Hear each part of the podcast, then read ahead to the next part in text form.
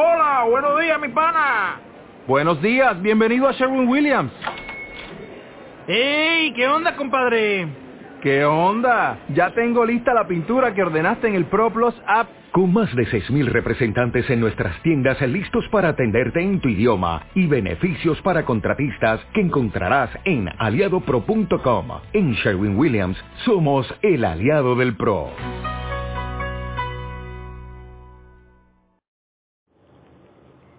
Hola, buenos días desde La Habana. Soy Joanny Sánchez y estoy aquí comenzando el mes y abriendo de par en par la ventana 14 para asomarme junto a ustedes a las noticias más importantes de este lunes, primero de julio de 2019, aquí en Cuba. Hoy, hoy comenzaré comentando el discurso de Miguel Díaz Canel, en el que ha retomado las polémicas palabras a los intelectuales de Fidel Castro. Por otro lado, el sábado pasado, los clientes del monopolio estatal Etexa se hicieron sentir en Twitter con la etiqueta bajen los precios de Internet. También, también hay funcionarios que bloquean a los ciudadanos en las redes sociales. ¿Es eso legal? Intentaré responder esa pregunta. Y por último, el presidente de Angola, Joao Lorenzo, ha llegado a Cuba este domingo.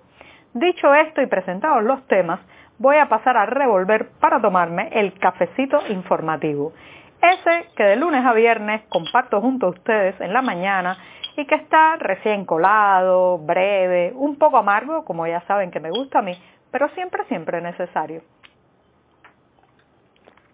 Después de este primer sorbito, que no solamente me da energía para empezar el día, sino también la semana, les recuerdo que pueden ampliar todos estos temas en las páginas del diario digital 14 y medio que hacemos desde aquí, desde dentro de Cuba. También recordarle a nuestros lectores en territorio nacional que deben utilizar proxies anónimos o servicios VPN para lograr saltarse la censura contra nuestro sitio. Y dicho esto, voy a pasar a la primera noticia, al primer comentario del día, que como les anunciaba, está relacionado con el discurso que pronunció Miguel Díaz Canel en la clausura del noveno Congreso de la Unión de Escritores y Artistas de Cuba, esta organización oficialista que se comporta a manera de polea de transmisión desde el poder hacia los intelectuales y conocida por sus siglas de UNIAC, ha vivido en los últimos días su noveno Congreso, un Congreso que ha traído una renovación de la presidencia eh, recuerden que por 22 años estuvo al frente de, la, de esta UNIAC el eh, escritor Miguel Barnett y ahora pues ahora ahí eh, ha venido una renovación, un rostro más joven. se trata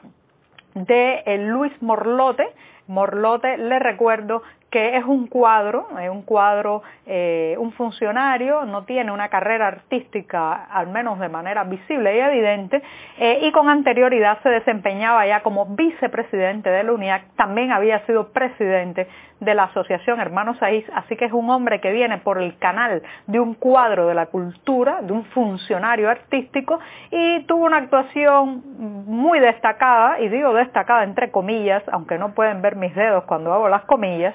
durante la Cumbre de las Américas en Panamá 2015, donde fue parte de esa tropa de choque contra activistas independientes cubanos. ¿Por qué digo esto? Porque es interesante que los rostros que se destacaron con mayor intensidad, muchos de esos rostros que se destacaron con mayor intensidad durante los actos de repudio y lo que podemos llamar la tropa de choque oficial en la cumbre de Panamá, eh, han sido colocados posteriormente en puestos bastante eh, importantes o visibles. Recordemos el caso de Suseli Morfa, eh, fue uno de, de las personas que de manera más combativa se destacó allí por el oficialismo cubano y que después fue nombrada al frente de la Unión de Jóvenes Comunistas, una especie de eh, a la cubana. Pues bien, no voy a desviarme mucho del tema, me voy a las palabras de Díaz Canel, eh, que en su discurso de clausura de este Congreso, donde se eligió nueva presidencia del UNIAC, o al menos se designó, que es el verbo mejor que mejor encaja, eh, pues ha recordado las palabras a los intelectuales, esa serie de eh, observaciones, directrices y eh, podemos decir normativas que en 1961 Fidel Castro dictó frente a un grupo de intelectuales, artistas cubanos y que se convirtieron en una especie de carril, corsé, camisa de fuerza para encerrar a la producción artística, el consumo cultural dentro de Cuba. Esto, eh, eh, el, hecho de que Díaz Canel recuerde estas palabras es muy sintomático, puesto que eh, de aquellas, aquel discurso de Castro, lo que más ha trascendido, como todos saben, es la frase de dentro de la revolución todo, contra la revolución nada. Es una dicotomía en blanco y negro que no deja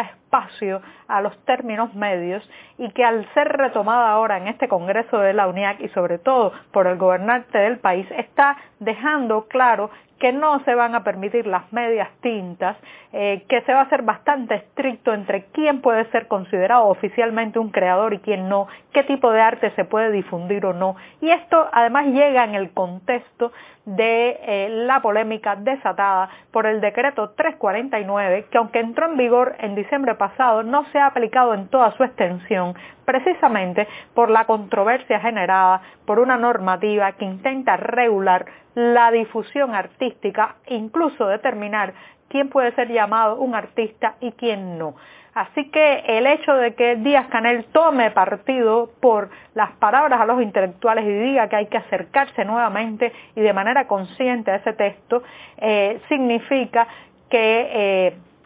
para la Plaza de la Revolución queda claro que eh, el mundo artístico, la difusión cultural, la creación audiovisual, literaria, musical, etcétera, sigue siendo un bastión que hay que defender con los dientes. Y por cierto que ha hecho también alusiones a las redes sociales, a las críticas que cada vez más se están oyendo en esos espacios virtuales desde dentro de la isla y por parte de los ciudadanos, cuestionando la gestión gubernamental, cuestionando la burocracia, incluso cuestionando eh, a los líderes del proceso. Y dicho esto, me voy justamente al segundo tema porque está relacionado con las redes sociales. El pasado sábado eh, pues se dio este 29 de junio el cuarto tuitazo, la cuarta protesta eh, en eh, esta red social, la red social del pájaro azul, con la etiqueta de bajen los precios de Internet. Es una demanda, como ustedes saben, que ha estado siendo promovida fundamentalmente por clientes del monopolio estatal de telecomunicaciones ETEXA, hastiados y cansados de los altísimos precios y del mal servicio de esta compañía estatal. En este sábado 29 de junio eh, participaron, estos son datos que ha dado el sitio Inventario, un sitio que se enfoca en cifras, estadísticas y el análisis de ellas,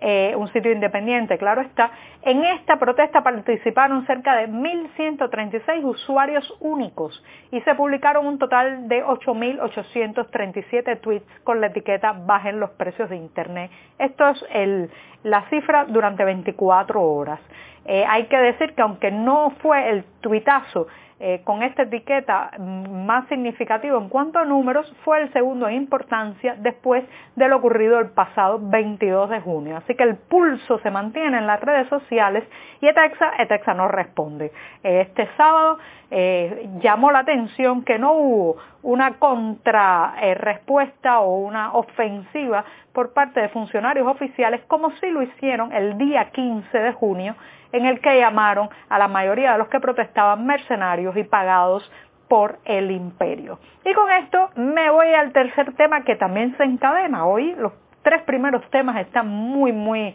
bien engarzados y tiene que ver con esos funcionarios públicos que bloquean a los ciudadanos en las redes sociales cuando estos les hacen alguna pregunta o un planteamiento incómodo. Si usted está en esa situación que le ha cuestionado algo a un ministro cubano y eh, lo han bloqueado, pues debe saber que lamentablemente no existe una legislación una normativa clara de que estos funcionarios no puedan eh, cerrar el canal virtual de comunicación con los ciudadanos, no puedan eh, bloquear a un ciudadano. Lamentablemente no hay nada dicho en las leyes cubanas al respecto, pero lo cierto es que sí es una falta absoluta de ética y sobre todo una negación de lo que debe ser un funcionario público que sin lugar a dudas eh, tiene que deberse a los ciudadanos, a eh, los clientes, los usuarios, si se trata sobre todo, por ejemplo, de una empresa estatal, y sin embargo, cuando cortan o bloquean la comunicación con, eh, con alguien que pone una crítica, están de alguna manera desoyendo y negando su función como servidores públicos. Esto ahora se hace mucho más evidente porque recuerden que uno de los cambios que ha habido en el Ejecutivo cubano en los últimos meses ha sido justamente que la mayoría de los ministros se han abierto cuentas en Twitter y también las instituciones, hasta el temido Ministerio del Interior tiene ya una cuenta en esa red social. Así que eh, hay un canal allí para eh, emitir una crítica, un cuestionamiento, solicitar la aclaración de una duda, pero eh, muchas veces ese camino se corta por la intolerancia,